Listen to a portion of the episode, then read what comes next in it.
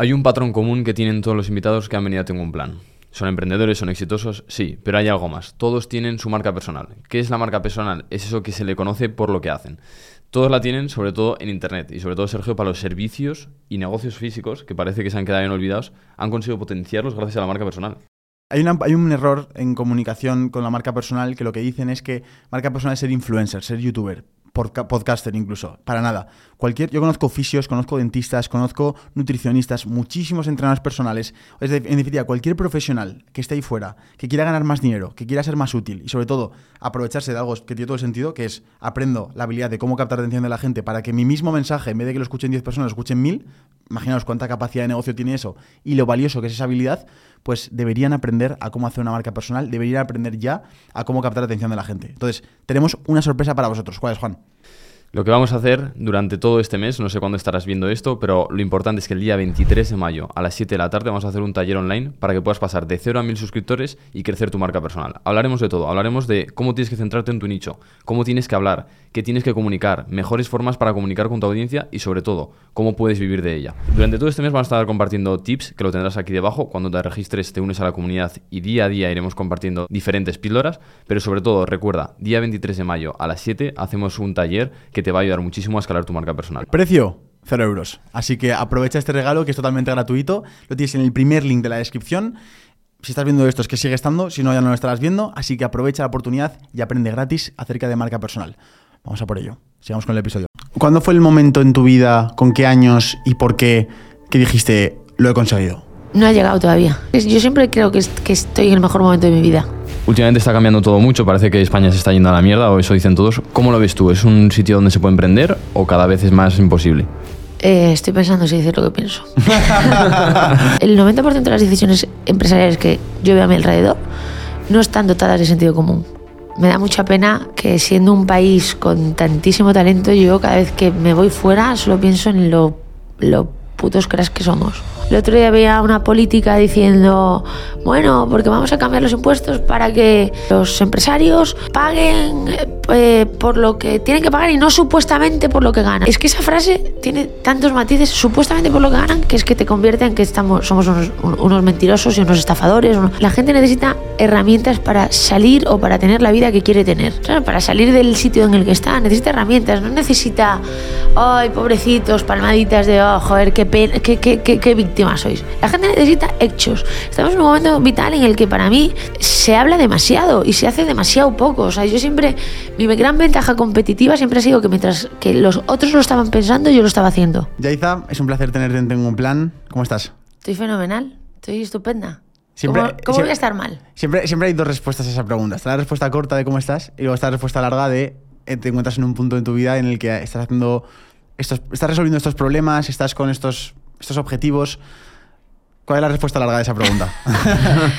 Pues en un momento mm, donde eh, tengo mucho, muchos retos y yo creo que mi vida se, se- se define ser más feliz o menos feliz cuantos más retos apasionantes y motivadores tenga. Y en este momento tengo muchos, así que estoy muy feliz. O sea, no, no es tanto resolverlos, que al final pues a veces te lo resuelves mejor, a veces peor, sino tener muchos que te motiven y que te levanten de la cama y digas, ostras, tío, hoy, hoy tengo estas tres cosas que no sé cómo van a salir, porque al final lo que define yo creo que mm, eh, que hace feliz a una persona no es el resultado de lo que le hace feliz, sino el camino hasta donde, ¿no? De, de lo que hace. Eh, ahora mismo estoy en esos caminos que me, me tienen absolutamente eh, enamorada. Cuéntale a la gente cuántos caminos tienes, en qué camino estás, cuál te gustaría tener. Eh, bueno, yo tengo una empresa logística eh, que se llama GOI y mm, pues somos ahora mismo 400 personas directamente y somos eh, pues eh, indirectamente pues 2.000 2.000 colaboradores y, como camiones y demás pues seríamos 800. Si hablamos de camiones, ¿no? De ruedas. Eh, y eso es GOI. Qué locura. ¿Pero únicamente tienes eso o estás empezando a diversificar a otros sectores? No, tengo otras empresas. O sea, eh, yo empecé muy joven, eh, he ido haciendo otras empresas. Goy de repente hace seis años es mi proyecto principal, es como, como mi hijo, es mi legado, es, es la empresa que quiero sacar a bolsa, es, es como, tiene una parte muy personal mía, ¿no? Eh, ahí. Y el equipo también, ¿no? Es, es- algo muy mío, pero luego eh, tengo mi patrimonial en el que tengo otras empresas, otras inversiones, otras cosas, ¿no? Pues, eh, y hago pues, otra, otra infinidad de cosas. Te voy a decir una cosa, siempre nos, nos acribillan en los comentarios, traed a más mujeres, traed a más mujeres. Y decimos, joder, ojalá, o sea, ojalá más gente quisiera entrevistarse como, como tú has querido con nosotros desde el primer momento y te has abierto. Y queremos mandar un mensaje contigo, aprovechando que has venido a decir, oye, chicas que nos estén viendo, que quieran salir en Tengo un Plan, estamos encantadísimos de que gente tan ambiciosa y tan, tan con tantos resultados como tú quiera venir a, a charlar con nosotros. Entonces, para, para conocer tu caso ahora actualmente, que ya hemos visto que estás en un punto que, bueno, que a mí me parece una auténtica locura, No, que no hemos reaccionado, pero porque ya la conocíamos de antes, ya reaccionamos flipando en su día cuando nos hablaron sobre ti. Para entender esa, esa, mm, esa Yaiza de 30 años que está con todo ese equipo, que, para poder entenderla, cuéntanos sobre la Yaiza de 15, 16 años que estaba en el instituto, iba a clase, volvía, estaba en casa. ¿Cómo era esa Yaiza? ¿También era con esas ideas? ¿Ya tenía esos, esos despuntes? ¿Era una chica normal? ¿Era una chica muy activa? ¿Era una chica que pasaba un poco más del tema? ¿Cómo era para poder entender a la Yaiza de hoy? Em, yo siempre em, he sido una persona hiper curiosa, hiper, hiper em, bueno, pues yo en el cole encontraba que siempre, yo pensaba, o sea, yo, yo iba a un bar y decía, pues aquí hay 100 cafés, esto, me metía en idealista y decía, esto vale mil euros, o sea, estas preguntas que tú dices, pero yo por qué me estoy preguntando cuánto gana este bar, ¿no? En el cole yo, a mí no, yo vengo de una familia de un pueblo de Galicia muy humilde, y yo pues siempre eh, me he tenido que buscar mis pagas. Entonces hacía concursos de canicas, eventos, o sea, cosas, eh, eh, mercadillos de hojitas y olor, o sea, cosas así, o sea, cuando, en- cuando tenía 11, 12 años. Y luego yo, a los 16, me tenía que poner a, a trabajar. Eh, y me acuerdo que vi una película donde había un jefe y un empleado y el empleado estaba puteadísimo total. Entonces dije, joder, pues voy a intentar, ¿no? Voy a intentar ser el otro, a ver si, si me va mejor. Pero siempre he sido una persona donde, a ver, si, si, si te soy sincera, em, yo siempre decía a mi familia, a los 27 voy a ser millonaria. Y mi familia, yo, yo me he criado con mis hermanos, tengo cinco hermanos que además me llevan muchísima edad. Yo soy el penalti, de- el penalti de mi casa, ¿no? Entonces, Ahí sí eh, que la verdad. Sí, Sí, es la es. verdad. O sea, nadie me esperaba, pero llegué yo. O sea, con el que menos me llevo son nueve años y con la que más 18. Es decir, yo tengo, Hostia. tengo sobrinos de 24 años, ¿sabes? Y yo tengo 30, además, imagínate. Pues claro, yo le decía a mis, a mis, a mis hermanos, yo, yo voy a ser millonaria a los 27. Y mis hermanos me decían, "Pero, bueno, sí, venga. Todo esto, tal". ¿con cuántos años le decías que vas a ser 12, millonaria? 13, 14. Madre ¿Qué me mía, qué locura. A los 27, sí, sí, sí. Además, luego lo repetía, o sea que no. Pero no, sinceramente, no, no lo decía por el hecho de, de ser millonaria en ese momento, me imagino, sino yo siempre me, me- me había imaginado como haciendo algo grande, incluso, ¿no? Pues. eh, eh, fuera de Galicia, no sé, ¿no? Como que, que eso, que yo, yo odiaba el colegio, no me gustaba nada ir al colegio no porque odiase estudiar, que nunca se me ha dado mal, ¿sabes? Sino porque entendía que ese no era mi sitio, o sea, que la gente hablaba de cosas que no me interesaban. O sea, cuando, cuando mm, mis amigas del cole hablaban de lo que habían hecho el sábado, a mí me interesaban otras cosas totalmente diferentes, ¿no? Yo estaba pues vi- viendo cosas en internet, eh, pensando en, ¿sabes?, qué tipo de negocios, qué tal. Y, es, y esa forma de no, de no sentirte en un ecosistema, ¿no? Pues yo decía, yo tenía un calendario donde desde, mm, desde se- segundo o tercero de la ESO, imagínate que yo terminé bachiller, em, eh, iba contando los días, tachando los días que me quedaban para irme. de- de- o sea, ¿qué- qué- qué- ¿Cuál es el cheque en mi vida que tengo que hacer? Pues tengo que tener, no, pues no puedo decir que no tengo bachiller, pero lo tengo que sacar y no quiero saber nada más de esto.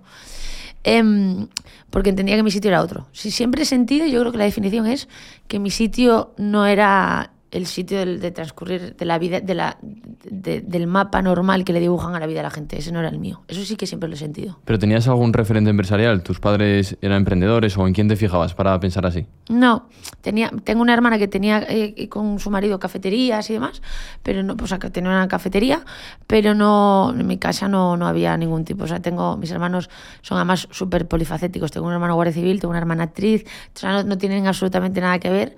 eh, el uno con el otro, así que no, no, no tenía ese referente, pero eh, y me hubiese gustado, o sea, creo de hecho que una de las cosas que faltan a día de hoy son referentes, o sea, quiero decir, los niños sueñan con ser Iker Casillas porque existe un Iker Casillas, ¿no? Y, y, eso, es- eso tiene que existir, porque tú no puedes soñar con, alguien, con algo que no ves. O sea, yo no soñaba con ser, con ser una gran empresaria, soñaba con hacer algo, pero, pero seguramente si hubiese visto a, a mujeres que eran como Amancio Ortega, hubiese pensado que yo podía ser como ellas. Pero no... pero ¿Qué no. estudiases para ser millonaria a los 27? ¿Qué estudié? No estu- Mira, pues empecé, hice un año de ADE, pero ya tenía, ya tenía una empresa y demás, y dije, y lo hice para que mi hermana estuviese callada, en plan, me inscribí, no fui, prácticamente tenía clase, aprobé el primer año, pero porque me hacían los trabajos y un poco más, y lo dejé. O sea, lo, lo de... Fíjate, y siempre digo, y luego tengo una controversia conmigo, de, de que no estoy, o sea, no estoy en contra de la universidad. De hecho, creo que la universidad te da dos cosas que, que mm, son importantes y que a esa da más, que son eh, disciplina, la disciplina de levantarte todos los días a las 8, ¿sabes? Que al final con 18 años, si no vas a la universidad, ¿qué haces? ¿no? Pues te levantas a las 12, pues eso es importante, ¿no? Esa disciplina y ese hábito de a las 8 tengo que... Tal, ¿no? Y la parte de mantener a, a largo plazo, ¿no? Ese sacrificio de tengo que estudiar, tengo que acabar una carrera. Esas dos cosas creo que son valiosas. El contenido como tal de las carreras, a no ser que sean carreras que te enseñen, pues medicina, pues tienes que estudiar, ¿no? O sea, Claro. pero no creo en ellos. Pero sí que creo que eh, el hábito de lo que hace una persona con 18 años, de levantarte y demás, es, es, es importante, que lo puedes hacer no yendo a la universidad en otro tipo de cosas, Claro. pero normalmente es cierto que los perfiles normales que, que no tengan ese arranque, a lo mejor como vosotros, ¿no? De tal, o como nosotros, eh, pues necesitan, ¿no? Es, eso de tienes que ir a, a clase, tienes que estudiar, tienes que mantener esto a largo, y eso te da esas dos cosas que son sacrificio y, y- y- y disciplina, que para mí son las que definen el camino de tu vida. Qué guay. El, hay un punto que quiero comentar que es el tema de emprender siendo joven. Pero antes de llegar a ese punto, me gustaría preguntarte acerca de cómo era tu familia a nivel de emprendedora. ¿Tú, has, has- mamado eso de algún lado, eh, ese- esa vena? O, porque por lo que veo, en tu caso nació, pero para que naciera, ¿fue una, ¿fue una casualidad que salió así? O, ¿O tuviste una influencia de alguien de tu familia cercana que le veías cómo estaba luchando por su proyecto, su negocio, y eso te motivó a ti a tomar decisiones como las que tomas a día de hoy? No, a ver, mi- te, digo, mi hermana y mi cuñado eh, tenían una cafetería, eran empresarios en ese sentido, pero, pero en mi familia, todos, en el mundo empresarial, a mí nadie, no ha sido ningún referente empresarial, no he tenido Vale. tal.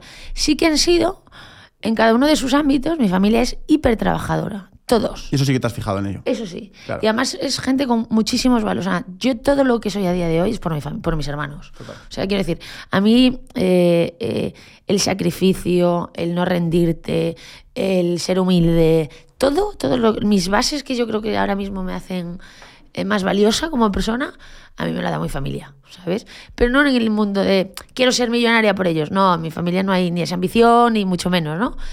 Em, pero eh, siendo yo sí, un poco como siempre he destacado, más siendo más ambiciosa o queriendo dar, las- la parte importante de, que, que me ha llevado a, a donde estoy y que me queda muchísimo todavía, o sea, yo estoy en el 10% de lo que me gustaría estar, eh, me lo han dado los valores y, y lo que yo he visto en mi casa, que es sacrificio, trabajo, disciplina, humildad, eh, todo. Todo eso, eso, eso me, sin eso no, no, estaría aquí. Con esa diferencia de edad, ¿quién fue principalmente con quien te criaste? ¿Fue con tus hermanos? ¿Fue con tus padres? ¿Con quién fue? Con mis hermanos, con mis hermanos. me a mí me criaron mis hermanos. Hostia, Claro. qué curioso. Y, y más mi hermana, o sea, con ma- mi hermana Tamara y mi hermana Mónica son las que más, más me han criado. Claro. Entonces, avanzando, yo eh, te he investigado un poco y he visto que con 16 emprendiste una- un proyecto que luego llegaste a vender con 19, ¿verdad? Sí. ¿Cómo, ¿Cómo fue esa experiencia? ¿Cómo la viviste? ¿Cómo te surgió ese emprendimiento con 16? O sea, yo, yo con 16 era un pringado, me refiero. Yo, este- yo estaba ahí mi- Bueno, tú, tú estás haciendo tu marca personal. Ya, o sea, en- tampoco. tampoco. Pero me refiero, a- mi, mi mayor reto ahí era decirle a la chica que me gustaba si, si le apetecía de quedar de- después del colegio, ¿sabes? O sea, Yeah. ese era mi reto. Entonces, ¿cómo montas una empresa que luego vendes? A ese punto, ¿cómo tienes ese éxito? A ver, hay un, o sea, no la vendí millonariamente, o sea, me saqué mis dineros y me ayudaron bastante, pero no fue una venta millonaria, primero. Y segundo, em, yo tuve una idea y yo decía, no tengo dinero para ejecutarla, eh, voy a hacer un PowerPoint, que era lo que sabía hacer con 16 años, y voy a mandar este PowerPoint a varias empresas que me puedan ayudar, que pues, no necesitaban mucho dinero para, para ponerme en marcha con eso y a ver si alguna me escucha. Me, me me mandé como a las empresas más grandes de Galicia como ocho mails, dos me contestaron y, y, y una se embarcó conmigo con eso. Y luego pues, pues lo vendimos, pero también una empresa gallega, o sea que no... No, no fue un- una venta millonaria, ¿no? Pero, sí no, me pero gané. que no, le, no le quites importancia, que es una claro, locura. es una locura, Como yo si es una venta de 5.000 euros, Ya, que es, no, no, es no, una locura. Pero bueno, ¿Y de que la empresa de qué era? ¿Sabes de qué era? Hacíamos, bueno, llevábamos, vendíamos datos en general, pero en un mundo concreto. O sea, convertíamos, captábamos información de lo que querían los espectadores para las productoras o las televisiones. ¿Cómo se te ocurre meterte en ese sector con 16? Tengo una hermana actriz. Ah. Entonces yo veía que era como, pero ¿por qué la gente si quieren que no maten a este actor? ¿Por qué las productoras matan a este actor?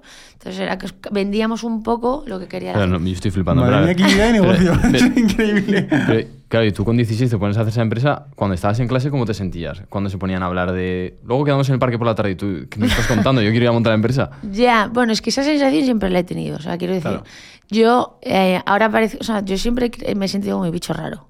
Soy muy, yo antes os he dicho, soy una friki, es que soy una friki. Sí, aparento ser una persona normal, pero soy una friki. Entonces, ¿cómo sigue tu camino? ¿Vendes la empresa y aún así sigues estudiando ADE? No, vendo la empresa, dejo de estudiar ADE y me ofrecen un trabajo como, como en una empresa de, de directora, de, de- haciendo un rol muy parecido al que hacía en la anterior, pero en Barcelona. Entonces me voy a esa empresa, una empresa grande ya. Estoy un año y medio. eh, muy bien, la verdad es que aprendí un montón de cosas en esa empresa. Aprendí cómo se trabajan en equipo, cómo funcionan las empresas grandes de verdad, la política. Aprendí muchas cosas muy valiosas, pero también aprendí que a mí lo que me digan lo que tengo que hacer, los tiempos de las empresas, que no es lo mío. Entonces de ahí, eh, pues digo, mira, esto no es para mí y me voy a Madrid. Y en Madrid monto una empresa que era una consultora tecnológica comercial, porque lo que entiendo es, oye, las, la- las empresas tecnológicas que tienen buen producto no saben vender y la gente que sabe vender no tiene producto para vender. Y, y bueno, monto eso y cuando eso ya va más o menos rodado, digo, joder, pero esto es muy poco escalable, porque una consultoría es personas, proyectos, y además esto no me lo imagino tampoco en Europa, ¿no? Eh, me apetece hacer algo más grande y de ahí sale Goy. Después de eso sale Goy. ¿Cómo, ¿Cómo nace la idea de Goy?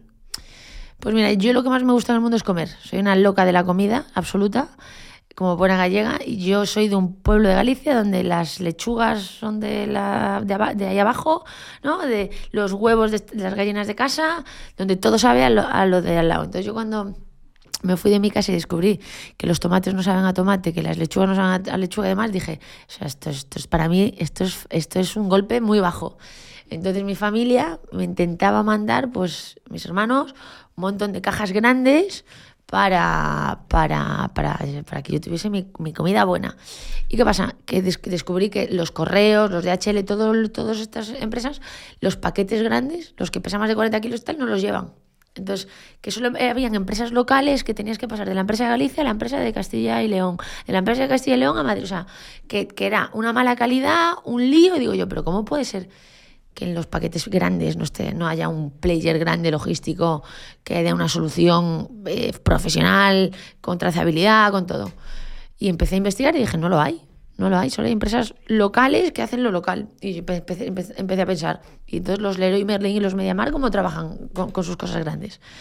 Y ahí monté Goy.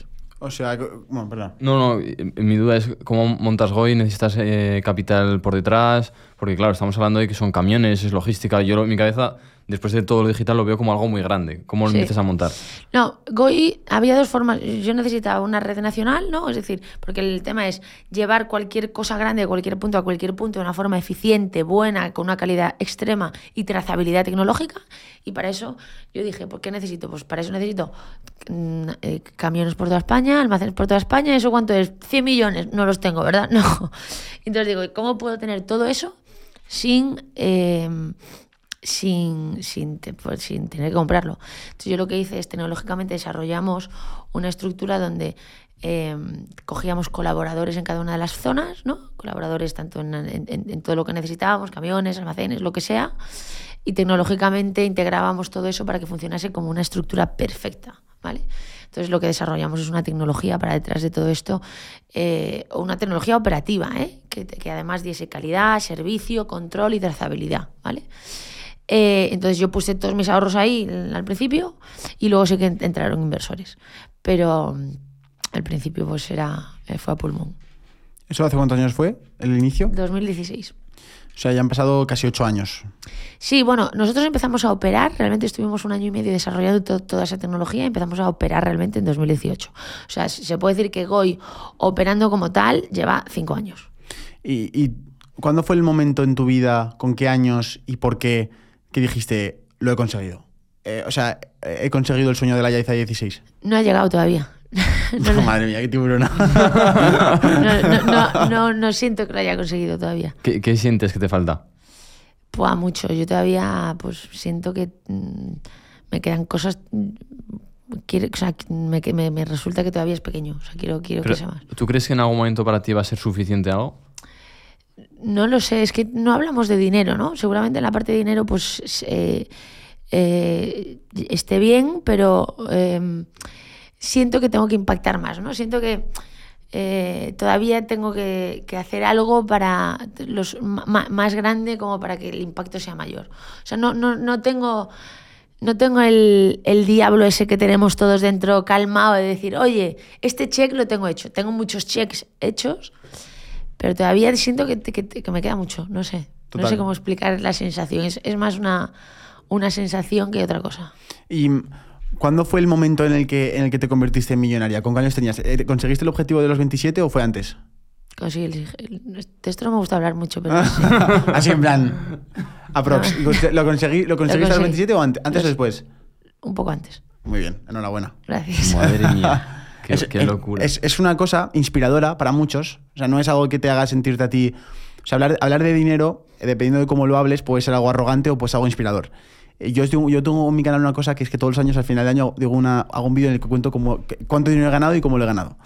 Porque yo cuando empecé, con, cuando, empecé a emprender, a mí lo que me hizo mover el culo de la silla de decirle que no a mis amigos a quedar era ver a este tío que me decía cómo estaba ganando dinero. No era él, oh, qué bonito el proyecto que tienes, qué bonito es. No, no, es en ese momento que piensas. Piensas en pasta, piensas en legado y piensas en, en- en im- en impacto, ¿no? Entonces, el- en tu caso, el, decir eso es súper inspirador para muchísima gente. Y después de haber pasado por todo ese camino, si tú miras hacia atrás, ¿piensas que es algo replicable para el resto de la gente? Es decir, ¿tus resultados son algo que cualquiera puede hacer, digo cualquiera entre comillas, eh, puede hacer? ¿O es algo que se han juntado muchos factores, factor suerte, factor circunstancias? ¿Cómo lo ves? Eh, yo creo que siempre hay un 80% suerte buscada, ¿vale? Que es la suerte que te ganas todos los días, la suerte de voy a intentar que esto pase, esto pase, esto pase esto pasa. Y 20% suerte aleatoria, que esto es, esto es, ah, ¿sabes? Esto es lo que te toca o lo que no te toca. Eh, creo que es replicable. Yo siempre digo que los éxitos a veces es muy difícil replicarlos, los, los fracasos muy fácil, por eso que seguramente yo te pueda dar muchos más consejos de en qué metí la pata hasta el fondo para que la gente intente no meterla en lo mismo, porque eso sí que se suele repetir. Más que que te cuente, pues mira, a mí me fue bien porque compré esta empresa y de repente eso pues, es, es- es- es menos binario, ¿no?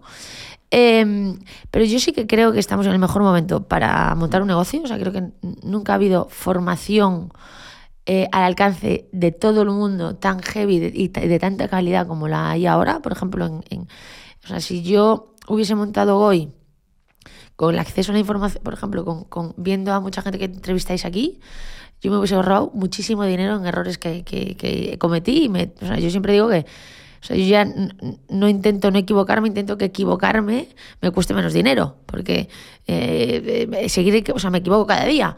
Pero es cierto que al final es como leer, ¿no? Leer y vivir es, es leer, es, vivir vidas de, de- de- de otra gente, ¿no? Y, y aprender de errores de otra gente. Pues yo leo mucho porque me, me sirve para eso. Entonces, em, creo que es o sea, que, que hacerte, o sea, que tengas éxito laboral, o sea, como, como empresario, como emprendedor, es algo eh, que es replicable. Sí, creo que es algo durísimo, porque creo que además eh, la, incertidumbre, la frustración, el, el mundo en general, que cada vez cambia más, creo que es algo que más que por el, el objetivo final, si lo consigues, ¿no? Lo tienes que hacer porque no puedes evitar no hacerlo.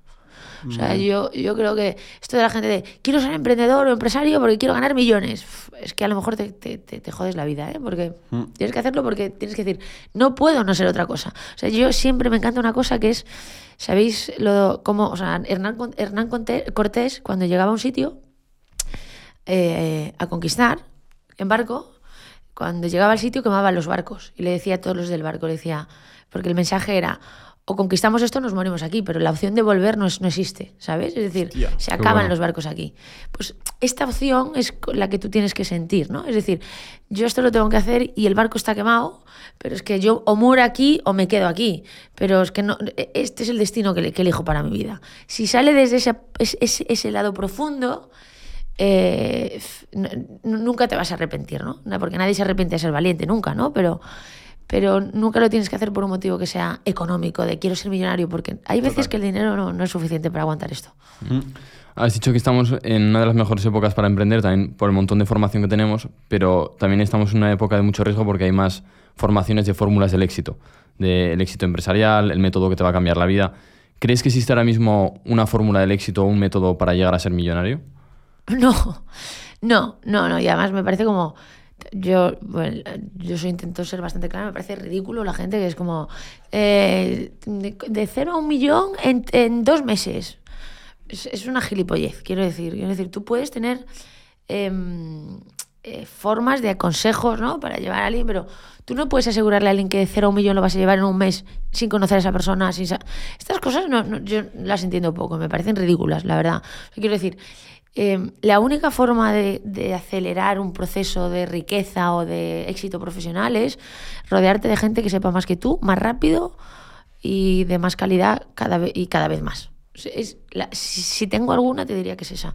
Pero no te, no, esto de, de- de poner tiempos, cantidades y demás, es que es algo tan aleatorio y, y que, que me parece tan, tan irreal que es que, que- que no te fías de, o sea, no te fíes de alguien que te dice que vas a que te, que te va a llevar de cero a un millón en tal, no, no, es, es- en un mes. Pues eso no- porque es imposible que lo sepa, porque, porque no se puede. Lo que está comentando Yaiza tiene muchísima razón y de verdad me alegro un montón que haya sacado este tema porque ya vale de decir que hacerse millonario es súper fácil, que va de la noche a la mañana. No, no es así. De verdad, nosotros nos dedicamos a entrevistar a gente con muchísimo éxito y no hemos conocido a tantos millonarios. Así que sé consciente de que esto es un progreso de poco a poco. Y por eso te quiero presentar Freedom24. Es uno de los brokers más famosos de toda Europa que te va a permitir formarte y empezar a invertir. Y no solo eso, porque la gente que no tengáis tiempo, que es mi caso, yo soy totalmente transparente, no tengo tiempo para formarme en invertir, tenéis una opción que es muy interesante, que es dejar vuestro dinero a largo plazo y que es de un 6,3% de rentabilidad anual.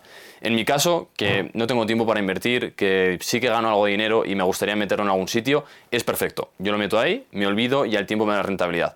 ¿Qué ejemplos os podemos poner aquí? Vuestro fondo de emergencia. En otros episodios hemos hablado de esto. Es esa parte de dinero de que guardas por si hay algún riesgo o hay alguna cosa que va mal, echar mano de ello. Pero en vez de dejarlo en el banco, lo puedes dejar aquí y te da algo de rentabilidad. De verdad, es una manera muy realista y una manera muy buena de empezar a mover tu dinero sin preocuparte de si hago esto, hago lo otro, una criptomoneda que me da no sé cuánto por ciento de rentabilidad. Vamos a ser realistas, vamos a ver cómo podemos mejorar un poquito más lo que ya tenemos. Así que nada, te dejo aquí debajo el enlace de Freedom24, te puedes registrar totalmente gratis y ver todas las opciones que te presenta. Habla- hablando un poco de rutina diaria, antes has dicho algo de, de despertarte pronto o tarde o tal, o, o ser un poco disciplinado, tener ese trabajo constante. ¿Cuáles son los hábitos diarios que sueles hacer en tu día a día normal? Em, pues me levanto, yo no me levanto, no, no, no me penséis que me levanto a las 5 de la mañana, ni nada de esto, ni que me hago agua de esto de ducha, de hielo, estas cosas no las hago. La ducha bien caliente. Este, la ducha ya me encanta, calentita, el aire acondicionado perfecto, ¿sabes? 25 grados está mi casa siempre, no, no, no hago de esto. Eh, me levanto 8 y media, 9. eh, eh, y depende del día, pues trabajo, trabajo siempre hasta las 8 y media, 9. Y de- en función de si es entre semana, pues tengo cenas de trabajo muchas veces. Mi- si tengo cenas de trabajo, llego a mi casa a las 11, 11 y media. A las once y media eh, pues me leo, veo cosas que me interesen y demás, y sobre la una me duermo. O sea, yo soy- tengo una vida bastante aburrida, ¿eh? No penséis que entre semanas sí que hago más cosas, mis amigos, mis tal, todo esto, pero entre semana tengo una vida de lo más aburrido posible. ¿Y fuera del trabajo, qué te gusta hacer? Aparte de jugar a pádel. Pues mira, me gusta. eh, es que em, soy muy básica. Yo ah, estoy con mis amigos, estoy con mi familia o hago viajes de, de comida. Para comer en sitios. ¿Cómo es un viaje de comida? Porque yo lo quiero hacer alguna vez. O sea, pues por ejemplo, lo que os decía, ¿no? En dos semanas eh, voy a Echevarri, ¿no? Pues, pues que Echevarri, que es, mi, mi- es un, un restaurante que está en, en- en Bilbao, que es para mí el mejor chuletón del mundo. Sí, quiero alguna vez, ¿eh? No, no, es Ese- bestial. ¿Ese, cómo, cómo se puede hacer para reservar? es, Cuesta, muy, ¿no? compli- es muy complicado. Es muy complicado. Pero Bueno, como tenemos a- Luego- como somos sí. amigos de Sí, Yaiza. sí. Luego, luego hablamos. Em, pero, por ejemplo, pues, pues me, me- me voy porque me voy a pegar la comilona. Porque tal. Pues eso me encanta. ¿sabes? Me, co- me voy un día y vuelvo al siguiente y me pego la comilona y tal. Em, eso es- esa es mi vida. Pero tampoco soy, no, no viajo demasiado. Eh, me hago mis viajes al año, pero tampoco de cinco o seis días. No disfruto esto de la, de la desconexión de yo, yo me voy dos semanas y necesito dejar el móvil. A mí dejar el móvil dos semanas me da ansiedad. Yo necesito estar conectada dentro de mi desconexión, ¿sabes? Y, y- y más de seis días ya siento que me apetece volver a, a mi trabajo, a mis cosas. A... Claro. Y es que a mí me gusta mucho lo que hago. O sea, quiero decir, eh, yo soy un poco hiperactiva, ¿no? Y la gente siempre me dice, em, eh, y, no, no, no, no tienes mucho estrés, no tienes ansiedad. Digo, es que, es que incluso cuando las cosas van mal, porque yo he tenido momentos donde pensaba que me arruinaba, donde, eh, pensaba que todo se iba a la mierda, varios momentos, ¿eh? no, no, no siento ese estrés, porque siempre tengo una, una parte ¿no? de mí que dice... Eh, de hecho, desde hace dos o tres años tengo una seguridad que antes no estaba, que esta no te la da el dinero nunca. O sea, que da igual el dinero que tengas en la cuenta, que si no la tienes estás inseguro, que es... eh, aunque yo tuviese dinero hace dos o tres años, o antes de hace dos o tres años, no- hasta hace dos o tres años, perdona, no sentía una cosa que es, ahora mismo, aunque me quiten todo lo que tengo en el banco, sé- creo que lo puedo volver a hacer.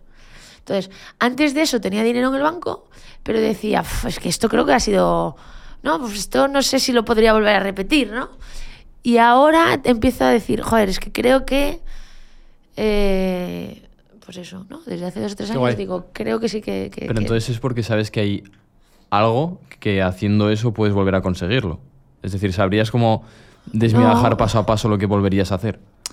no en el mismo sector, no en el mismo tal, ¿no? Pues, eh, tiene que ser tal, pero sí que creo que eh, desarrollas una habilidad de criterio, Una intuición, ¿verdad? Sí, Para de intuición, de, de, de, saber- de personas, de- ¿sabes? Todo, incluso de networking, ¿no? O sea, creo que, que todo influye, pero eso lo tienes me que desarrollar. Me mola mucho el concepto de la gente persigue la libertad financiera, pero lo que deberían perseguir es la confianza financiera, que es lo que tú dices, que es, es la- esa sensación, yo le decía a Juan, le digo, justo esta mañana salió esa conversación, de um, estamos en un punto en el que hemos aprendido, gracias a Dios, de estas habilidades tan valiosas que si nos lo quitan todo, es que no vamos a volver a ganar nunca mil euros al mes. Tal Por cual. hablar así pronto y mal, porque es imposible que a nada que entremos en un proyecto no queramos hacer esto, levantarlo patas arriba, hacer no sé cuántas, montar una cosa pa- paralelamente. Entonces, lo que tiene que perseguir la gente es el aprender la información y las habilidades hasta, hasta llegar a ese punto. ¿Qué habilidades crees que son las más rentables que puede, con- que puede centrarse un emprendedor o un aspirante a emprendedor a adquirir cuanto antes? Eh, pues mira, te diría que la de saber eh, captar talento, primero. O sea, creo que si quieres ser. Si no, si, si no quieres hacer una pyme, que es toda. O sea, yo siempre digo que para mí es igual de empresario el panadero, mi- el panadero debajo de mi casa, Luis, que, que, que Amancio Ortega. Quiero decir, son empresarios que han elegido caminos diferentes. Pero aquí lo de, ¿sabes? Esto es como ser rico, vale, quieres ser rico, pero ¿qué tipo de rico quieres ser? Que esto también es una, otra pregunta detrás de todo, ¿no? Pues esto es o sea, empresario, o sea, emprendedor o empresario es el que, el que monta su empresa y lucha por su proyecto. El tamaño al que quieras llegar ya es, ya es tu, tu, tu- tu tema, ¿no? Em, pero si quieres ser un empresario de un proyecto mediano o grande, eh, te diría que eh, saber rodearte de, la gente adecuada y más lista que tú. O sea, eso es lo, lo- lo que realmente muchas veces mueve la aguja. Eh, y saber y tener sentido común. O sea, creo que o sea, esas dos cosas son las más valiosas. Bueno, luego también, ¿no? O sea, aprende, ¿no? Sé, sé- capaz de rodearte de gente que escucha, todo esto. Pero realmente si tienes a gente brillante contigo y tienes sentido común, que parece algo muy tal, pero o sea, la- el 90% de las decisiones empresariales que yo veo a mi alrededor no están dotadas de sentido común. O sea, no están, no tienen sentido común detrás. O sea, no, no hay. Eh, no hay realmente una reflexión. Joder, pues, eh, si hablamos, por ejemplo, de, de- de fondos o de cosas así, ¿no? Pues no hay una, no hay una reflexión racional 100% de sentido común de, oye, si a la gente le gusta, si, si a este bar eh, le- la gente le bebe el 90% de Coca-Cola, pues oye, pues a lo mejor lo que tiene sentido es poner bocadillos, pues si la gente bebe copas, a lo mejor lo que tiene sentido no es poner música. Pues yo qué sé, e- e- es, e- es- es- esa, esa asociación no la hay en el 90% de los sitios. Yaiza, esta pregunta te la, quería guardar para el final, pero creo que ahora pega mucho. Es cómo contratamos a gente con talento. Justo nosotros este año hemos crecido muy rápido, hemos tenido que ir cogiendo equipo a la velocidad que nos lo pide el proyecto, pero muchas veces nos falta esa intuición de decir, este chico va a valer, este chico no vale. Tú que has contratado a, tanta- gente, ¿en qué te fijas? Yo sigo, sigue siendo algo en lo que me gustaría eh, todavía aprender mucho más, pero sí que creo que he mejorado muchísimo. O sea, yo, mis compañías han cambiado en el momento en que yo empezaba a fichar mucho mejor. 100%. O sea, realmente diría, ¿ha cambiado? ¿qué, ha influido más en mis compañías que haya evolucionado? ¿Yaiza o cómo Yaiza ha fichado? ¿Cómo Yaiza ha fichado? te diría, ¿vale? Pero bueno, en- en- yo ahora mismo te cuento lo que hago, ¿vale? Yo divido la, la- la contratación en tres partes, ¿vale? En la parte de más eh, eh, aptitud, ¿no? ¿Qué habilidades tiene? Y esto yo la mido, casi siempre hago una comida con las personas que quiero fichar. Y en esa comida la divido en estas tres partes. La, la- la aptitud, ¿no? La parte de cuéntame qué haces o qué has hecho, pero no lo desde un punto de vista macro. Yo he aprendido que evaluar a la gente desde un macro no sirve de nada. Eh, eres un director de marketing, sí, pues cuéntame tus campañas. Pues mire, hice una campaña para market, para Adidas, otra para Nike. Bueno, sí, uy, que ha hecho campañas para grandes, em- para grandes empresas. No me sirve. Cuéntame la campaña de Facebook del 2018 que has hecho y cómo la hiciste y cómo la pensaste y cuál es el retorno. Y ahí, cuando te la esté explicando en el micro, de- de- descubrirás si la ha hecho él o la ha hecho su equipo, si estaba informado o no estaba informado, cómo la ha hecho, si la ha pensado. Descubrirás exactamente qué ha aportado él a toda esa, mar- a, a toda esa campaña. Entonces, cuando eh, le preguntas a alguien por el micro micro, descubres exactamente qué es lo que hace él y qué se le da bien y qué ha aportado las cosas. Entonces, eso es la, la primera parte. Le pregunto por muchos micros, ¿no? Para saber que- que- cuáles son sus habilidades. La segunda es la, la actitud, ¿no? Le pregunto, para mí hay tres cosas que si no tiene nadie no, no, no puede trabajar conmigo, que es eh, en, en valores, ¿vale? Que es capacidad de trabajo, compromiso y ser buena persona. Y esto parece muy naif, ¿no? Parece como, joder, ya dices que, que hippie es. No, es que es así. Es decir, una mala persona eh, te hace perder dinero. Ya no, ya, ya, ya no quieras tú tener a gente buena alrededor, me da igual. Una mala persona te hace perder dinero porque te hace que tu equipo no, no funcione bien. Una persona no comprometida es como la gente de que, que, que, que- ficha o intenta fichar, ¿no? Pagando una, un- quiero fichar a ese tío, pues le pago un mogollón. Si alguien se viene por dinero, pues es, es alguien que, si solo se viene por dinero, es alguien que no te va a durar mucho, ¿no? Entonces, que esté comprometido y sea leal al proyecto y eso se gana con respeto. Es decir, a mí muchas veces me preguntan, joder, ¿eres joven? ¿Eres mujer? Mis directivos en GOI, por ejemplo, pues son mucho más mayores que yo, te respetan. Y yo, es que el respeto no es algo que tengan que. O sea, yo no le pido a la gente que el día uno me respete. Hombre, que me respete como ser persona y como tal, sí, ¿no? Pero no que me. hace- O sea, que para, para, para tú liderar tiene que haber una parte de admiración, ¿no? Yo no le pido el primer día que me admiren. Yo es algo que me tengo que ganar. ¿no? O sea, es algo que yo en el día a día tengo que hacer. Que cuando lleven tres semanas digan, joder, esto que. O sea, y tenía razón, ostras, qué pasada. Eso es lo que yo. O sea, esto es una relación mutua, ¿no? Entonces, ese compromiso. Tienes que tener la capacidad de comprometerte, que es lo que yo evalúo en esa comida, y luego tienes que eh, eh, también tener la habilidad para que se comprometan más todavía, ¿no? Para que estén... O sea, yo dibujo algo a día de hoy en la pizarra y digo esto y cuando salimos eh, la gente está más, más convencida que yo. Y yo digo, pues yo en esto dudo. Y la gente es como, no, es como si, si lo pongo es, ¿no? Y, y eso tiene valor. Y luego la otra parte, que es la de capacidad de trabajo, es muy importante. Y, y capacidad de trabajo y concentración, que creo que ahora mismo en, en el mundo falta, faltan, faltan bastante esas dos esas ¿Cómo los pones a prueba para eso? Eh, no, yo hablo en esa, inten- intento hablar en esa comida, pues por ejemplo, en la capacidad de trabajo y demás, hablo de ¿no? Como es- cuáles son sus horarios, sus hábitos, ¿no? Pues de- intento intuirlo, ¿no? Pues no- Y no es una comida, intento hacer varias, ¿no?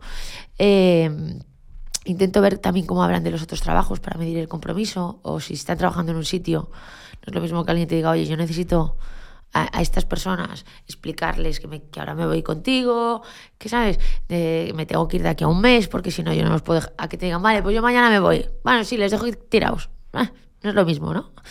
Y luego la otra parte es la vida personal. Yo, a mí, me, o sea, la vida personal, no sé si esto es muy tal, ¿no? Pero a mí me encanta saber qué hace la gente en su vida, pero ¿sabes? ¿Qué, qué- qué- o sea, me encanta conocer a la persona. Pues no, o sea, me parece que para puestos importantes, eh, pues te- tienes que, ¿no? Pues me, me- me encantaría saber, ¿no? Pues cuál es su día a día fuera de tal, ¿no? Pues que me cuente un poco eh, para medir, pues qué hay detrás, ¿no? De, de, de, de- de eso. Eso es como yo lo hago. Y, y si hablamos ya en un punto más macro, de cómo, cómo ficho a la gente, cómo, cómo elijo a la gente que se sienta en esa mesa, eh, intento que siempre, depende para qué puesto, pero que, que- que tengan experiencia. O sea, eh, si yo, por ejemplo, necesito un tío muy bueno tecnológicamente eh, para desarrollar un software de trazabilidad, me lo invento. Lo primero que busco es quiénes son los software que han desarrollado, trazabilidad eh, más de la leche. Entonces me empiezo a buscar, aunque sean empresas que no tengan na- nada que ver con logística, ¿eh? ¿Vale? Empiezo a buscar y digo, a estas tres, entonces voy a esos tíos, ¿sabes? Intento siempre buscar gente que lo haya hecho ya en lo que yo necesito concretamente en otras empresas. Y Iza, yo pienso que una persona la conoces mucho en sus fracasos, más que en sus victorias. Em, y todos tenemos fracasos que nos marcan en nuestro camino y nos hacen, nos hacen poder ponerlo en nuestro currículum orgullosamente de, oye, yo tuve este problema, este problema. Yo, por ejemplo, un, un gran fracaso que tuve o un gran, una gran decepción fue una lesión en la rodilla que me impidió ser futbolista eh, cuando era mi sueño. Lo único que me quería hacer era era ser futbolista. Gracias a eso empecé a entrenar, empecé en el desarrollo personal y luego empecé con el canal de YouTube. Y fíjate, o sea, me, me acabo dedicando a eso. O sea, a lo mejor si hubiera seguido siendo futbolista no, no hubiera acabado ahí, ¿no? En tu caso, ¿cuáles fueron los puntos más duros de tu vida? Esos obstáculos, esos problemas. Cuando has dicho antes, has mencionado casi me, quedo- casi me arruino, eh, lo he pasado mal, seguro que ha habido épocas de llorar. Oh, sí, sí. ¿Alguno- ¿Algún momento que recuerdas y quieras compartir para, para explicar a la gente cómo fuiste capaz de salir de esos, de esos baches? He tenido muchos, muchos, muchos, muchos, muchos, ¿eh? Muchos. Em, pues por ejemplo, ¿no? Eh, pues en Goy hubo una etapa en la que eh, tuvimos una mala integración con un cliente, eh, de repente estábamos súper endeudados porque el cliente en sí no, no le dejaron su, su operador anterior le, le había dejado colgado entonces no paraban de traernos a nuestro almacén camiones llenos y llenos de mercancía. En mi almacén ya no cabía nada más los transportistas robaban el, el cliente nos decía que lo teníamos que pagarnos. O sea yo estaba en la mierda absoluta yo, yo cambié mi horario yo me levantaba, la, o sea, yo me, me iba al almacén a las 8 de la mañana, a las 8 de la tarde, perdón, salía a la 1 de la, de la tarde, porque hacía toda la noche ahí. Eh, llegaba a mi casa, o sea, adelgacé, yo no soy una persona muy gorda, adelgacé 5 kilos, ¿eh? Aquí, o sea, quítame 5 kilos. Eh, y estaba, absoluto, o sea, yo no sabía qué hacer. O sea, salí de ahí porque no sé ni cómo. Si, si- te soy sincera, convencí, tenía que convencí de firmar un contrato. O sea, tenía dos semanas para convencer, para, para firmar un contrato que normalmente la gente tarda seis meses. Eh, y me acuerdo que mi abogado, que es como de mi familia, que se llama Alberto, un día a las 7 de la- a las 4 de la mañana en el almacén, to- todo lleno de barro, de tal, llenos de mierda absolutamente. Eh, no- andábamos en el almacén por encima de las cajas, o sea, era bestial. Eh, me dice, se sienta así, ¿no? Y decía, ya, "Uf, déjalo, ¿sabes? En plan, ya. Y fue como, "Uf, que no, Alberto, que esto va a salir bien, joder, ya verás, tú confía en mí. Esto que no, de verdad, que déjalo. Y yo decía, "Uf, que sí, que esto va a salir bien. Y tenía algo dentro y decía, esto va a salir bien. Entonces, cuando eh, tenía que cerrar este contrato, era como, eso es imposible. Y ya dices, esto, esto es, es que dos semanas. Y yo qué sé, yo pues aquí el, el 20% de suerte eh, aleatoria, creo que me tocó y lo cerramos y salimos de esa. Pero mm, he tenido muchos así. O sea, quiero decir. Esos eh, días, por ejemplo, ¿cómo era tu conversación contigo misma cuando ibas a casa? que tiene que Estabas ser. sola. Te- te- yo soy una persona con mucha fe. O sea, no soy especialmente en plan de la iglesia, pero yo creo en, en que yo tengo mucha fe. Eh, mi, Dios es mucho más grande que una religión, ¿no? Por así decirlo. Y yo tenía algo dentro que me decía, tú hazme caso, sigue, sigue, sigue, sigue, sigue. Y yo, pues, no sé, pues, yo siempre sí, sí creo que, que, yo qué sé, pues tener esa fuerza eh, esa conciencia interior, pues te, te- tú sabes muchas veces cuándo lo tienes que dejar y cuándo no. Y a mí a veces me ha ayudado eso. ¿Y en algún momento el seguir ha acabado mal? Sí. Pero bueno, mal no. Joa, no.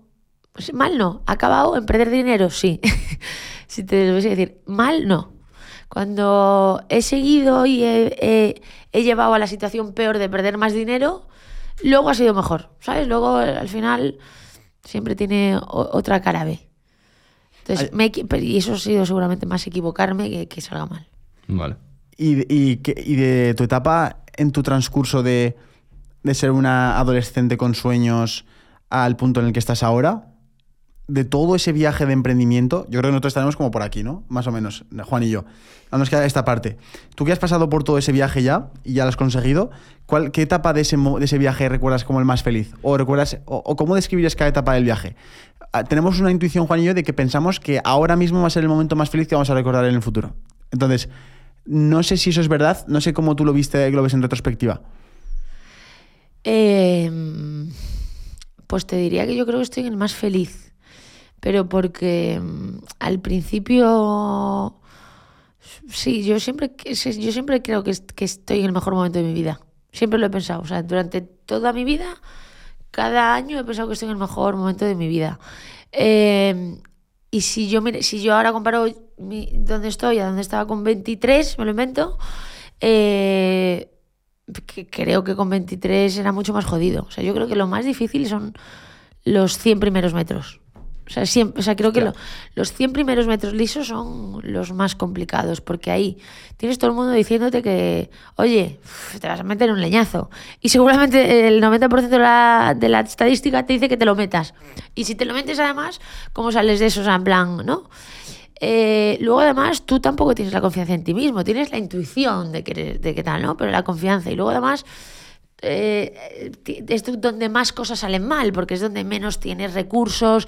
O sea, los 100 primeros metros son donde tienes que realmente ser un, un loco un- o una loca y- y- y la frustración, la incertidumbre, la inseguridad, el apoyo. O sea, quiero decir, ahora joder, pues todo el mundo sabe que sois unos cracks, ¿no? Y que, y que habéis liado todo esto. Pero al Sergio Juan de hace cinco años, ¿no? Pues, eh, Claro, yo como que veo que, que si No. hablamos de fe, la, la cantidad de fe que me ha demandado mi vida al principio era el triple de grande que la de ahora. Es como, con que tenga un poco de fe, sé que va a ir bien.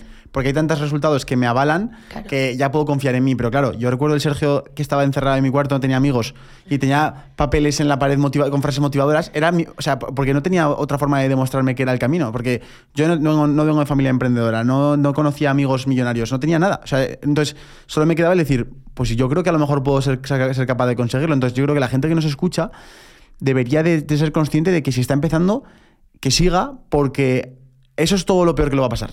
A partir de ahí, el resto de problemas van a ser seguramente más, más fáciles de resolver que el problema que está, que está enfrentándose ahora mismo, que es el de crear algo de la nada. Em, ¿Tú qué, qué frase, qué, qué- o sea, qué consejo crees que esa persona quiere escuchar? O, no, no que quiera, sino que debería escuchar. Es que, que yo, yo primero, o sea, lo de los consejos es algo... Tú tienes muchos consejos, Chaiza, no te preocupes. No, es algo muy delicado, porque al final, quiero decir, eh, yo también he visto a mucha gente brillante metiéndose leches que muy grandes, ¿eh? O sea, es que el, el tema de sobremotivar a la gente es complicado. O sea, quiero decir, yo sí por eso digo que yo no, yo no quiero motivar a nadie que sea emprendedor, ni, o sea, no, no, no, no es eso, es... Yo solo quiero decirle que al que lo sienta de verdad, ese loco que diga es- o quemo los barcos o, o, o- o no, ¿sabes? O, me quedo aquí o muero o lo hago, a ese sí, a ese hay- te- sí que me gustaría decirle que, o sea, que nadie se arrepiente de, de ser valiente y que, y que las cosas llegan. Y que es una cuestión de y que mientras nadie confía en ti, porque nadie, es, es así, eh, o sea, na- nadie confía es en, en Messi ahora que mete todos los goles, pues es muy fácil, ¿no? Pero cuando tenía 11 años y todavía no había metido un gol, pues es, es complicado, ¿no?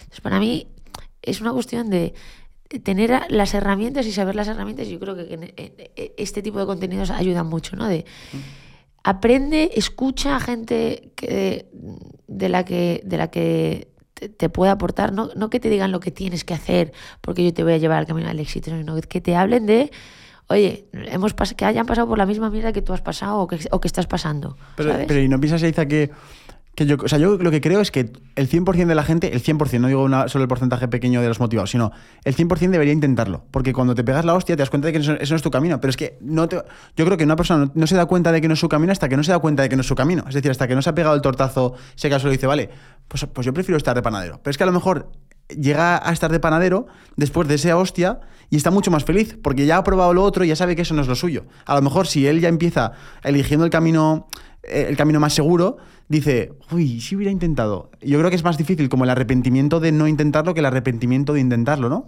100%, o sea, yo, yo lo que digo es que, mi- el o sea, que todo el mundo debería intentar lo que le dé la gana, como si quiere ser piragüista, ¿sabes?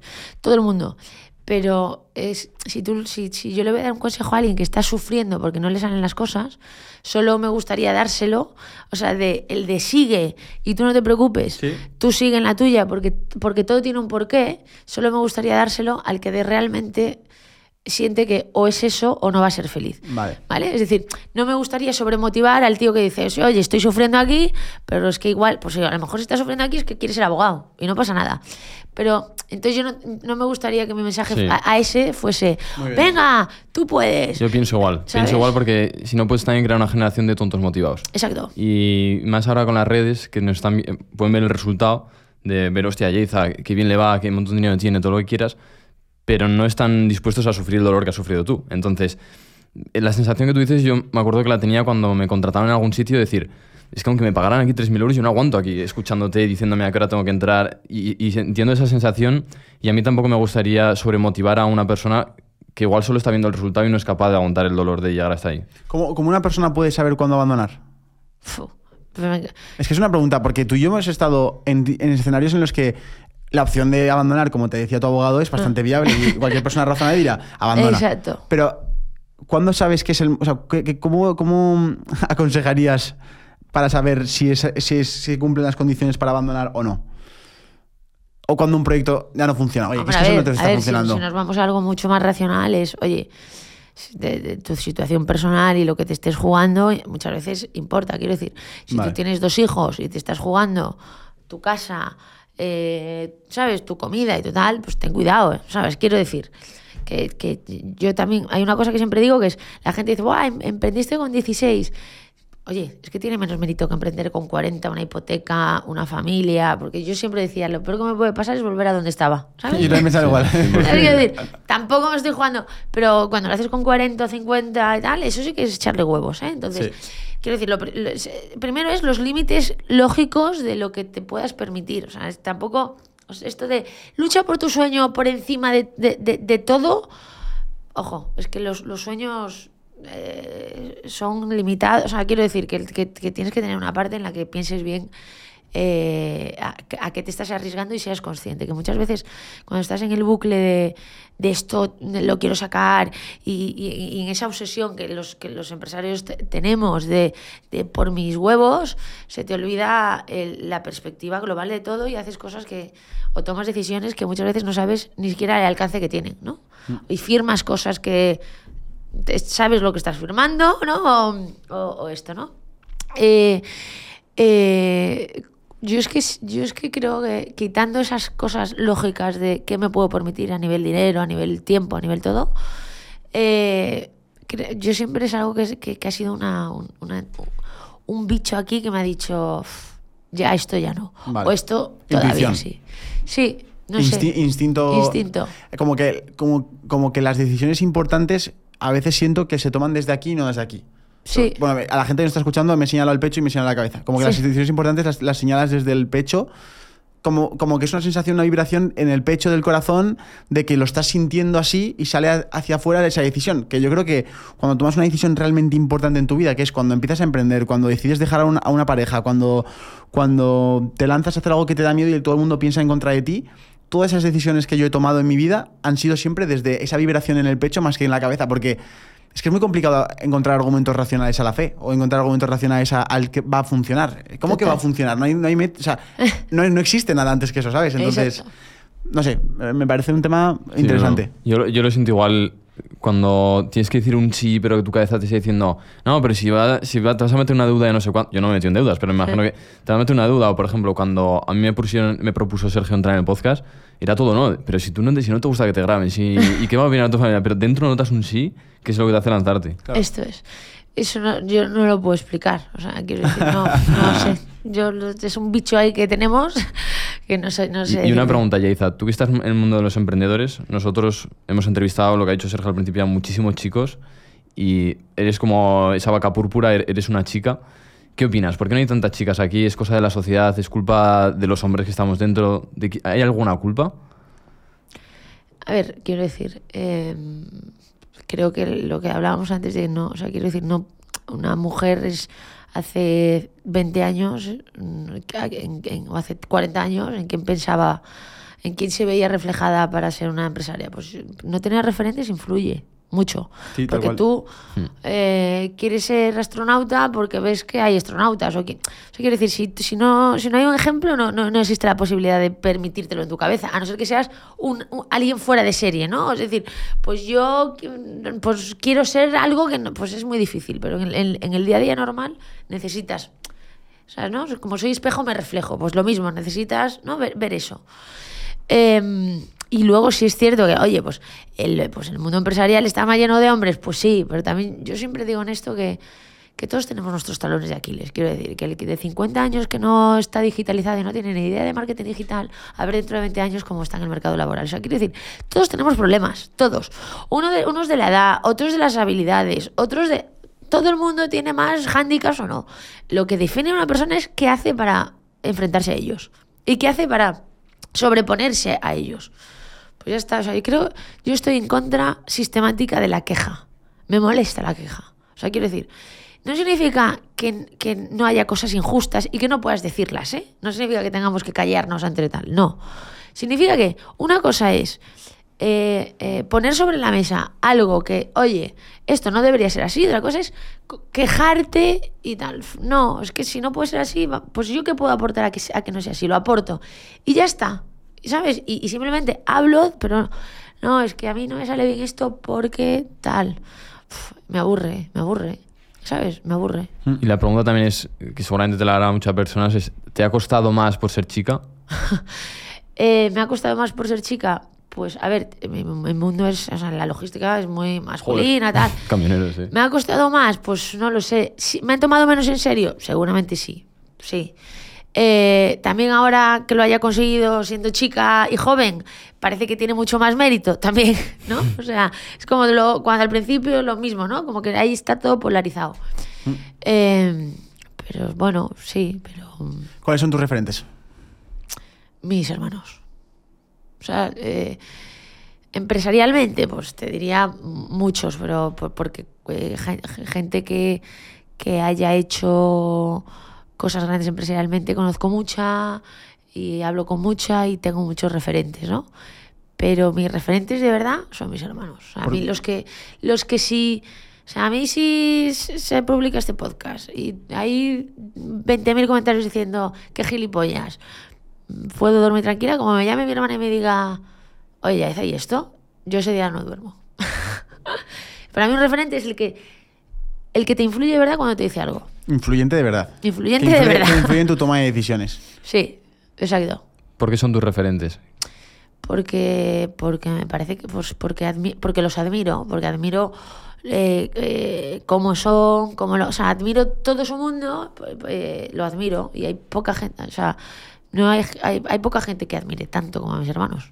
¿Y cómo has conseguido, o cómo lo haces para mantener, pese a tu carga laboral de empresa y tal, dedicarle ese equilibrio a la familia? Eh, pasa mucho que, hay mucho emprendedor que no tiene tiempo ni para ellos mismos, como para encima tener pareja o para encima tener una familia a la que visitas, llamas por teléfono, lo que sea. ¿Cómo haces para tener cuatro hermanos o cinco hermanos a los que estás en contacto con ellos? Eh, A ver, estoy, menos de lo que me gustaría, ¿eh? Quiero decir, o sea, la verdad es que aquí son muy generosos porque eh, eh, me entienden muy bien mi mundo y están muy encima de, ¿sabes? De mí. Entienden que a lo mejor yo cada, los puedo ver cada tres meses no más y mi sobrino es igual. O sea, eh, eh, pues siempre si estoy en contacto hablo con ellos por teléfono y demás. Pero mm, son muy generosos. Es que yo creo que para estar al lado de, un- de un- de una persona que se dedica a los negocios, tienes que ser muy generoso, tío, porque eh, ayer leía una cosa que es como hay personas en la vida de un empresario, ¿no? Tal, que son, o, o de todo el mundo, que son como personas bonsai, personas bonsai o personas cactus, ¿no?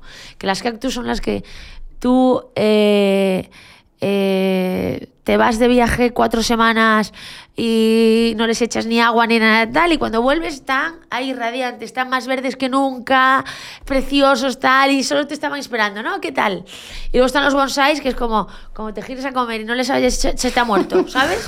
Y digo, joder, Tal es que pereza, tío, Tal madre cual. mía. Pues, eh, joder, pues yo, la verdad es que la gente tiene que ser, a nuestro alrededor tiene que ser un poquito cactus en ese sentido, porque, porque tiene que ser muy generosos a veces y entender que nuestra vida es una locura y que no significa que, nos, que, que esté bien o no, pero que muchas veces no podemos estar en las cosas importantes. No, no, no en las en cuando se nos necesita, que ahí yo sí que 100%, sino a lo mejor pues algún cumpleaños, algunas cosas, pues, pues no podemos estar. Llevas casi toda tu vida emprendiendo, bueno, toda tu vida entera, y has visto cómo ha ido pasando los años también en el emprendimiento en España. Últimamente está cambiando todo mucho, parece que España se está yendo a la mierda, o eso dicen todos. ¿Cómo lo ves tú? ¿Es un sitio donde se puede emprender o cada vez es más imposible? Eh, estoy pensando si decir lo que pienso. Eh, eh, eh, creo que eh, me da mucha pena eh, que siendo un país con tantísimo talento, yo cada vez que me voy fuera solo pienso en lo, lo putos cracks que somos. O sea, solo, solo cuanto más trabajo con gente de fuera, gente de tal, digo, madre mía, tío, tenemos el mejor país del mundo. Es, así. Me da pena que, se desmotive a la gente a, a no querer ser más, a que no se les den herramientas y a que al final eh, el mundo se vuelva cómodo para, la- para, para hacerlo eh, manipulable, ¿no? Y no se vuelva emocionante para los que quieren convertirlo en, en, en grande, ¿no? O se manchen figuras como Amancio Ortega también. ¿Qué? Que se manchen las figuras como Es Amancio que, no- Ortega. es, que es algo que no puedo entender. O sea, quiero decir, el, el otro día veía una política diciendo, bueno, porque vamos a cambiar los impuestos para que eh, eh, los empresarios paguen eh, por lo que tienen que pagar y no supuestamente por lo que ganan, ¿no? Porque paguen por lo que ganan y no supuestamente por lo que ganan. Es que esa frase tiene tantos matices, supuestamente por lo que ganan, que es que te convierte en que estamos, somos unos, un- unos mentirosos y unos estafadores. uno- o sea, que, poner al empresario que es, o sea, quiero decir, es que ya simplemente esa visión de, eh, de, que somos unos, ¿sabes?, expropiadores de la tal, es muy dura. Es muy dura cuando, cuando, cuando tú has puesto todo tu alma y todo tu capital y, y te ha ido mal y te ha ido tal. Entonces yo lo único que espero, más que la España que se está quedando, lo único que espero es que se quede la España de gente trabajadora, gente motivadora, o sea, con, con- ambición y gente eh, que realmente no, no se dé por vencida. O sea, creo que creo que es un momento complicado. Sobre todo gente, como decías antes, que no echen la culpa constantemente, que no estén quejándose, sino que hagan. Que la, la queja parece esto que, que es gratis y como es gratis, todo el mundo la usa.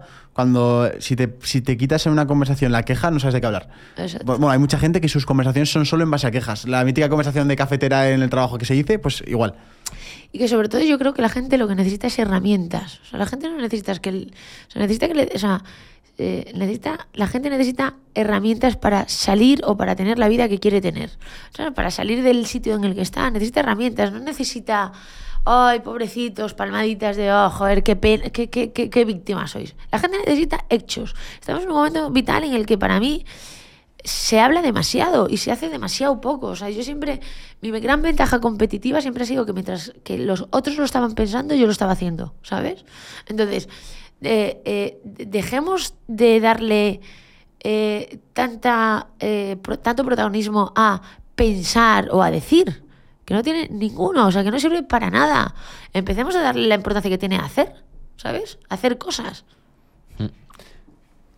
Vale, no, yo, yo- yo iba a preguntar sobre el tema de- del mundo de las compras y ventas de empresas, pero no sé si tú vas a que Ah, lado. yo iba a hablar de herramientas. Por eso. Em, ¿qué- ¿Qué herramientas nos hacen falta en España? Es decir, ¿hace falta una formación mejor? ¿Hace falta que un emprendedor Claro, es que un emprendedor, yo a veces me lo pregunto, ¿necesita una formación o necesita hacer como tú dices? ¿Hay algo que le pueda preparar? Yo lo primero eh, que creo que necesita, o sea, que, como base necesita un país, es que, un país, es que la gente descubra lo típico de qué quiere ser de mayor. Hostia, literal. Diga que yo con pasión. Exacto, o sea, exactamente. Entonces, que necesitamos a gente que tenga claro, o sea, que toda su formación de los 0 a los 16 años sea descubrir qué quiere ser de mayor. Porque eso vas a tener gente motivada, pasional, generadora de riqueza. Es un puto tractor eso, tío. No hay nada que no hay nada que esté por encima de alguien que hace lo que le hace, o sea, que, que vive haciendo lo que le hace feliz. No hay nada, absolutamente. Ni ya le puedes poner los impuestos que te dé la gana, ¿sabes? ya está. Entonces, para mí falta primero que demos herramientas de ¿para qué, para qué he venido aquí? O sea, todos necesitamos un porqué a nuestra vida, ¿sabes? Y, y hay muchas vidas vacías que no les han dado la posibilidad de descubrir a qué han venido a, esta vida, tío. Y esto es algo que tiene que venir, para mí, desde una parte muy política. Decir, oye, yo te voy a poner el camino de... Te, te voy a trazar un plan perfecto para que tú, en, en, en- en todos estos años, de repente sepas de verdad a qué has venido aquí. ¿Cuál es tu motivación? ¿Tienes una motivación eh, eh, vocacional hacia la salud, hacia la tal, hacia salvar vidas, hacia generar riqueza, hacia eh, ser, eh, ¿sabes? Eh, científico, no sé, ¿no? Pero ¿qué, es lo que... te- qué es, ¿Cuál es ese bicho tuyo? ¿Sabes? Descúbrelo. Entonces, para mí eso es vital. Y a partir de ahí, por supuesto, creo que hay una parte mucho de mejorar la parte de desarrollo personal. Creo que la gente eh, cuando sale de, de la, de la de, bachiller o de la ESO está cero desarrollado personalmente. Pero ¿cómo puede ser? Cuando hablamos de, no, tengo que hacer la ESO porque tengo que saber cultura general. Pero ¿qué, qué- qué- qué- cultura general es saber sobre, yo qué sé, sobre mm, Gustavo Adolfo, Adolfo Becker. Pero no, cultura general será hacer una factura de, de empresa. Eso será cultura general, entiendo. ¿no? Entonces, eh, eh, cuando hablamos tanto de la cultura general eh, en, en ese aprendizaje como del desarrollo personal, buah, es que creo que hay tan, o sea, creo que creo que eh, la gente, si, si se cambian esas tres cosas, serían imparables cuando salgan, cuando sa- saliesen de, de- de- de su de su formación pública. Y eso creo que cambiaría el mundo, te lo prometo. Giza, ¿tú quieres tener hijos? Eh, No, pues, quiero tenerlos, eh, me gustaría tenerlos, sí, pero no lo veo. Bueno, pues eh, si cogiéramos a uno de tus sobrinos y imagínate que, que lo tuvieras que criar tú, Sí. ¿qué valores le darías? ¿Qué, ¿Cómo lo formarías? ¿A qué tipo de formación lo llevarías? Eh, en la conciencia. Y la conciencia implica. eh, eh, la conciencia co- implica muchas cosas. A mí, yo a mi hijo, a mí esto le daría solo una buena educación, una buena formativa, y esto cada uno, cada uno elige donde cree que es, ¿no? Eh, y, una, y, valores. Y sobre todo, luego le, le enseñaría lo que yo creo que a nivel de desarrollo personal, cosas como el sacrificio, la disciplina eh, y la ambición, pero la ambición no por el dinero, sino por lo que, la ambición por lo que, lo que sea su, su motivo en el mundo, ¿eh? O sea, quiero decir que si tú quieres ser, eh, trabajar en una ONG, es- ambición es, quiero hacer la ONG más grande del mundo, porque no quiero impactar a, a 10, quiero impactar a 10.000, porque si yo he venido aquí para esto, mi, mi, mi, mi vocación en este mundo va a tener mucho más sentido si lo hago lo grande, ¿no? Eh, le enseñaría eso, ¿no? A- a- aplicar, pues, eh, eh, valores, conciencia, respeto y generosidad también. O sea, yo creo que también hay una parte de, educar en todo esto que, que, que muchas veces trasladamos a otros lo que creemos que es la verdad y luego no. Por supuesto, no, no- no le daría ni una tarjeta, ni un coche, ni nada. O sea, le enseñaría a trabajar, que creo que es la, la- la forma más bonita de hacer que alguien sea feliz. Enseñarle que es válido, que es importante en lo que hace y que él puede. Creo que es la, o sea, creo que es el chute más. Muchas veces la gente dice, no, yo, gente que tiene dinero, no, no, yo a mis hijos les voy a enseñar lo que vale el dinero. Me parece un mensaje, en el fondo estoy de acuerdo, o sea, no, pero me parece un mensaje feo, ¿no? Yo, yo a mi hijo le le le voy a enseñar lo bonito que es ganarse el dinero, tío. Lo que te cambia la vida, saber que tú eres una persona que eres capaz de generar dinero por ti mismo. Eso es lo que le voy a enseñar. No le voy a enseñar lo contrario, ¿no? le voy a enseñar tal. Eh, la que, ¿Qué te gustaría que pensara la Yaiza de 85 años? Eh, pues me gustaría que pensase que. Porque yo creo me gustaría que, que. Para mí el éxito es que los míos estén orgullosos de mí. Eso es el éxito. Entonces me gustaría que pensase que, que la gente que ha sido importante para ella de verdad eh, eh, ha estado muy orgullosa de ella. Eso es lo que me gustaría que pensase. Y, y bueno, y aparte de eso, eh, ¿cómo, o sea, ¿cómo, ¿cómo, la visualizas? ¿La visualizas con. ¿La visualizas viviendo en, en, el centro de Madrid con el caos o, en, o en el pueblo de Coruña? Me visualizo en Madrid, la verdad. O sea, con 80 años me visualizo en Madrid. Eh, si tengo hijos, con mis hijos, mis nietos y mi familia. Me, me, visualizo convenciendo a mis hermanos en algún momento de que se vengan de Galicia y vengan todos a vivir conmigo, o cerca de mí, más bien. Un clan.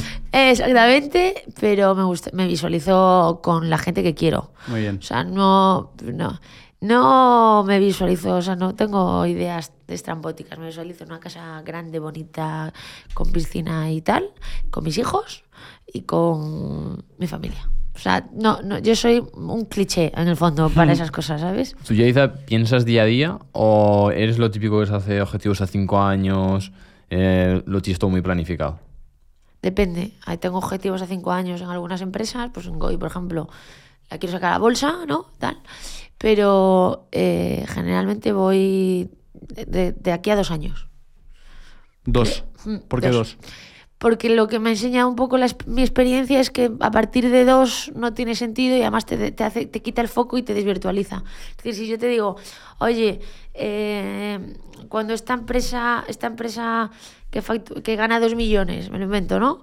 Eh, cuando en cinco años tiene que ganar 15, las decisiones que yo tomo de, de aquí a dos años las estoy tomando muchas veces pensando que va a ganar, ¿sabes? En las estructuras, todo en general, que va a ganar 15. Pero es que en realidad todavía tengo que hacer la esta etapa. Entonces, para que gane 15, en el, en el año 2 tiene que ganar eh, 6. Bueno, desde dos años después. Entonces, si estoy tomando decisiones en los 15 y no en los 6, me desvirtúo, porque no, están, no son buenas decisiones, ¿sabes? Vale.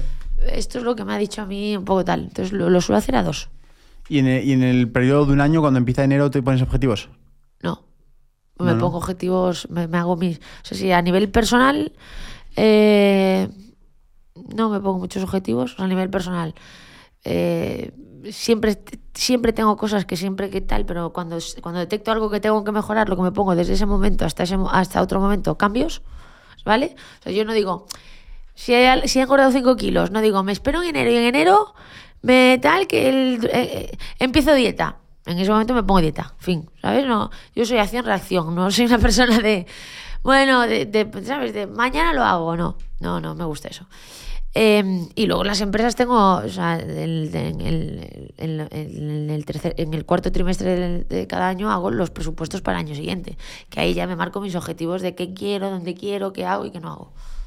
¿Y, con, y cómo es ese proceso de, de querer que Gois haga a, a bolsa? ¿Cómo, o sea, sí, a bolsa. ¿Cómo es ese proceso? ¿Cómo, ¿Cómo, cómo, se te ocurre esa idea y cómo se hace eso realidad?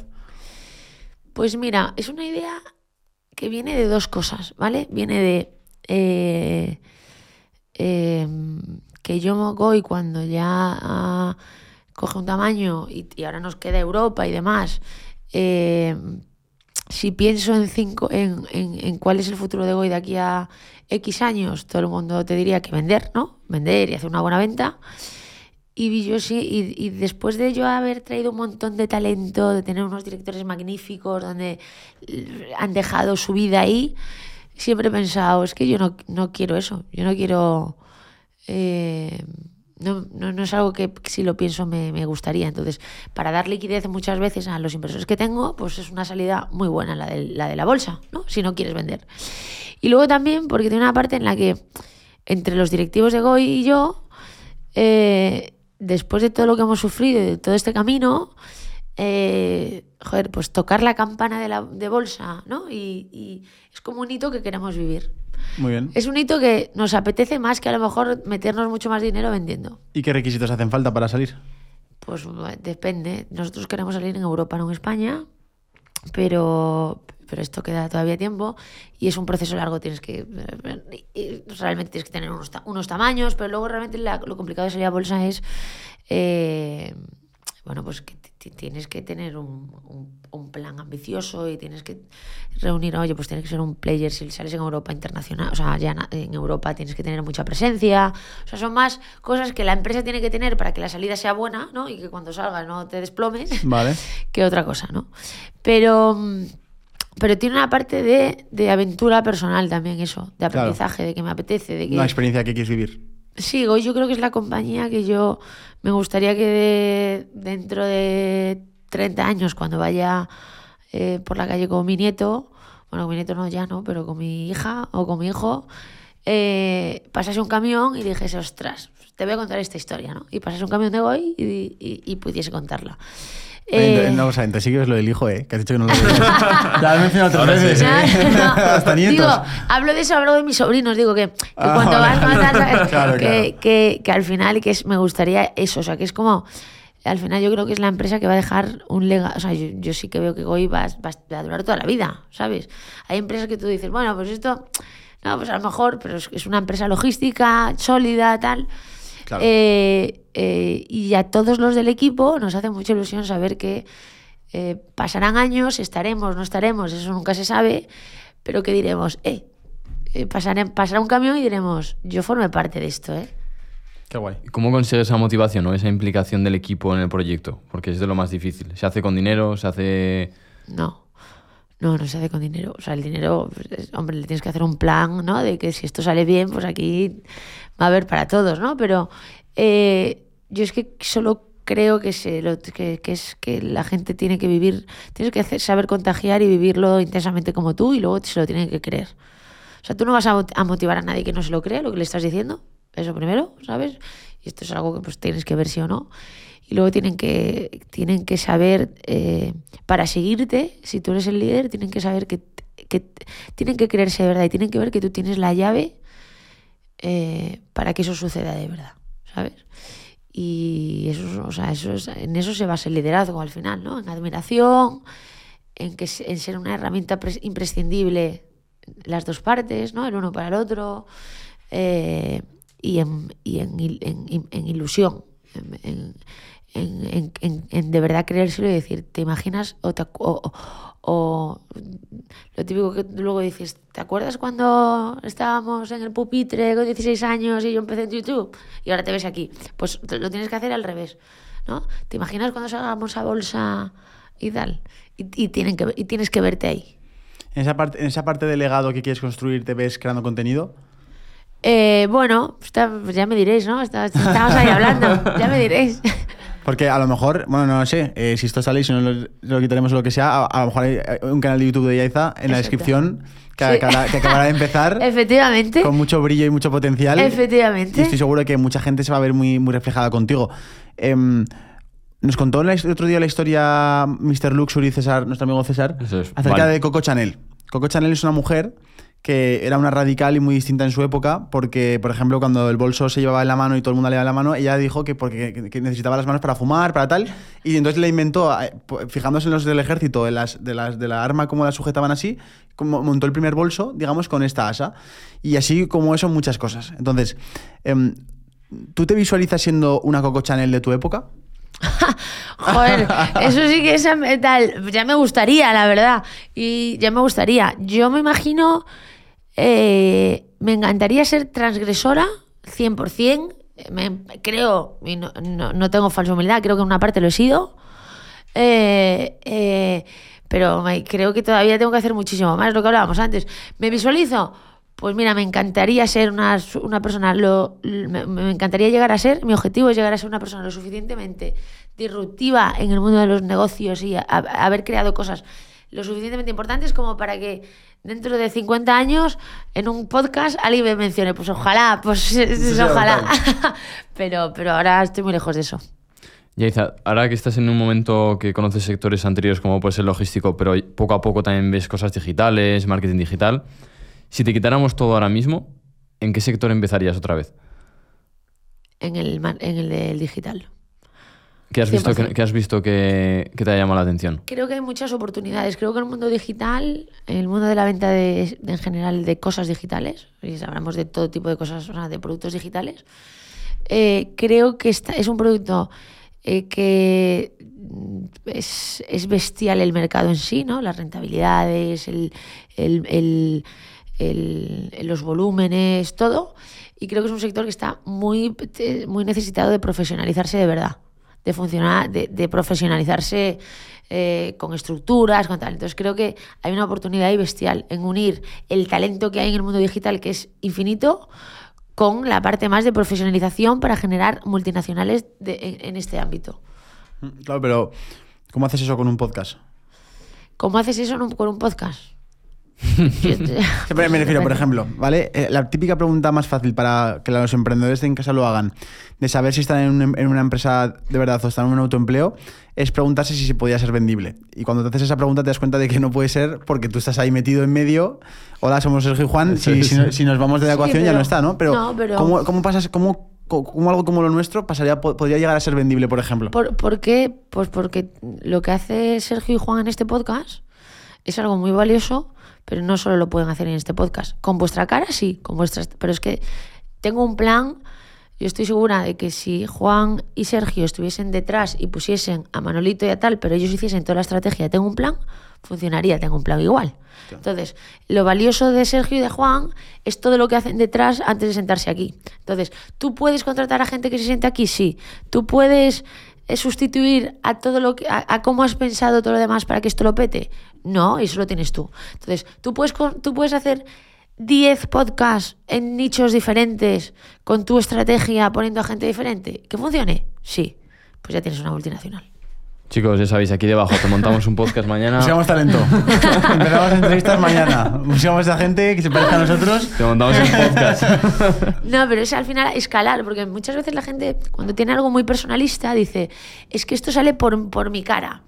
Tu cara te ha hecho la- el primer éxito. Tal cual. Pero realmente tu cara, luego tu, el- tu primer éxito lo que te ha dado es un, un- una, un, un conocimiento que lo puedes replicar en muchas otras caras. Mm. Y eso sí que es un negocio escalable y vendible y, y- y un negocio grande. ¿Y, y cómo, y cómo funciona el mundo de vender tu empresa a la hora de, de cualquier emprendedor que nos escucha? Es decir, ¿cuáles son los principales KPIs de tu empresa más importantes a, aumentar o a, a- o a valorar para que esa salida, para que, perdón, perdón, para que esa salida, para que, para que esa venta de la empresa o para que esa valorización sea la más alta posible? Em, Porque supongo que no simplemente es soy así de grande, facturo tanto, sino que habrá otros, habrá temas como el sector, el beneficio, ¿no? O sea, ¿cómo, Total. ¿cómo va eso? A ver, eh, esto es- hay que. depende de la empresa y demás, ¿no? Pero al final, esto, el mercado, en, el mundo de compraventa, al final se hacen dinero por lo que gana tu empresa, ¿no? Tu empresa gana un millón al, al año. Bueno, pues tienes un beneficio de un millón al año, ¿no? Pero luego también una forma de ganar dinero con una empresa es que si tu empresa va ganando un millón al año, tal y como la tienes, te pagarían un por seis, ¿vale? Que es eh, porque está así el mercado, ¿cómo yo convierto en mi empresa en una, una empresa suficientemente atractiva, valiosa eh, y, y- y- que tenga herramientas importantes como para que me den en vez de por un por, un por seis, en el mismo momento me, me pudiesen pagar un por doce? Pues eso tienes que aprender mucho de la forma de money, de qué, de qué se pide, eso, es- es- eso hay, hay que saber un poco del sector.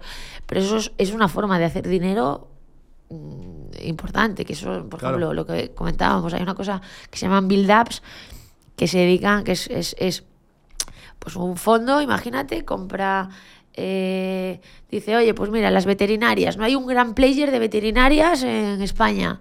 Bueno, pues voy a comprar eh, 50 veterinarias pagando un múltiplo de por 5, pero es que cuando yo eh, compre 50, con todos los ahorros de, ahorros de centralizar muchas cosas, de tal, no sé qué, voy a hacer que ganen un 20% más, así ya, sin hacer mucho más, pero es que además ya no tengo, ya no tengo 50 veterinarias, tengo al player veterinarias más grande de España. Es que eso ya no vale por un por 6 que lo has comprado, es que vale por un por 12. Entonces, hay muchas formas de hacer dinero en el mundo de las compras y ventas del, del M&A, que, que, pero, pero eso ya sería aquí para otro Pues podcast. es algo que te apasiona de verdad. No lo haces por. Me no, encanta. no haces tanto por el dinero, sino lo haces porque te apasiona, ¿verdad? Ese juego. Sí, me gusta mucho.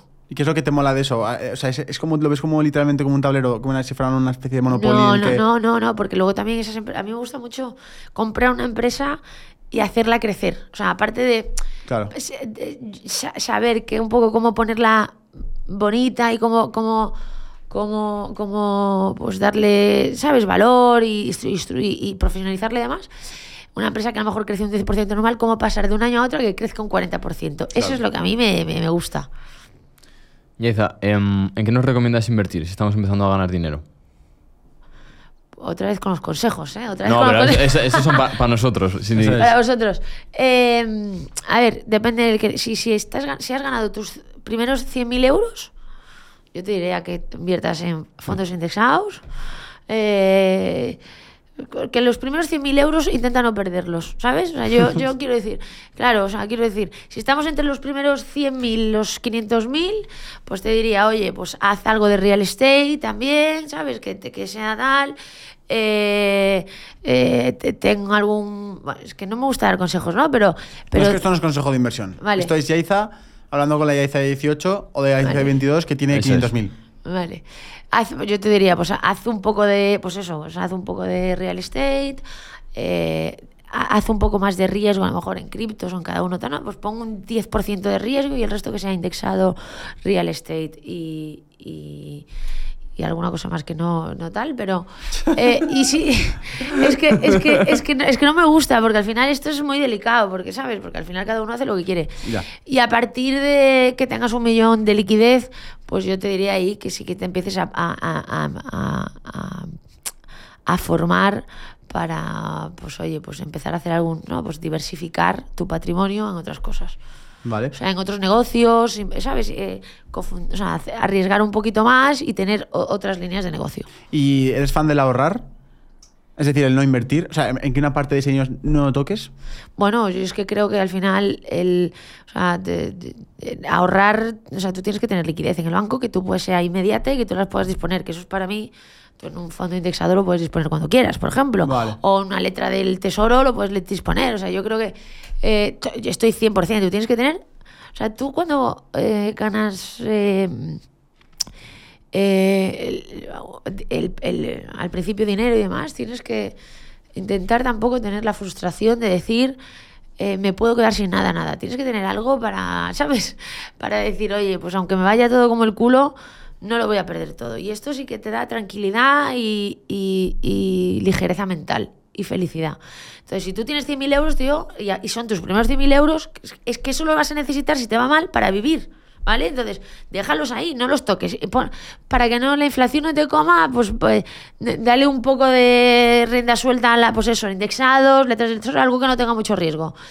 Eh, pero como, como te, te pongas a jugar a, ah, no, es que Al voy a casino. montar un... No, esto no. Esto yo te diría que no. Que hay mucho... Y yo lo he hecho, ¿eh? Decirte, yo siempre he jugado all-in. Hasta, hasta, hasta hace cuatro años, cinco, he jugado siempre all-in. Madre mía. Y a alguna edad te asustarías, ¿no? Claro, por eso pensaba que me va a arruinar. Madre mía. Porque yo, yo, yo, yo te lo, o sea, lo doy como consejo ahora, pero porque yo decía, yo a dónde quiero llegar en X años.